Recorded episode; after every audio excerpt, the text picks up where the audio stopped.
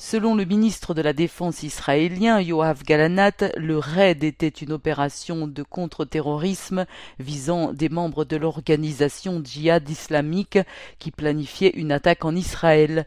Le directeur de l'hôpital local Wissam Bakr a dit que du gaz lacrymogène a été tiré dans le périmètre de l'établissement, posant un danger pour les enfants qui ont été transférés loin des affrontements. La résistance est prête pour le prochain affrontement, a déclaré Tariq Salmi, porte-parole du djihad islamique. L'autorité palestinienne a dénoncé ce qu'elle qualifie de massacre et a annoncé mettre fin à la coopération sécuritaire avec Israël.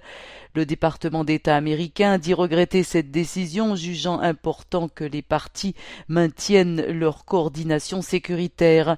Washington a indiqué que le chef de la diplomatie américaine Anthony Blinken doit se rendre la semaine prochaine en Israël et Cisjordanie pour insister sur la nécessité urgente de prendre des mesures de désescalade.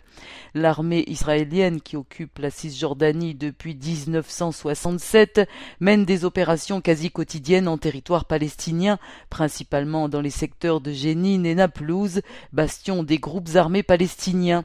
Selon l'ONU, le camp de Jénine, qui date de 1953 abrite plus de 23 000 réfugiés.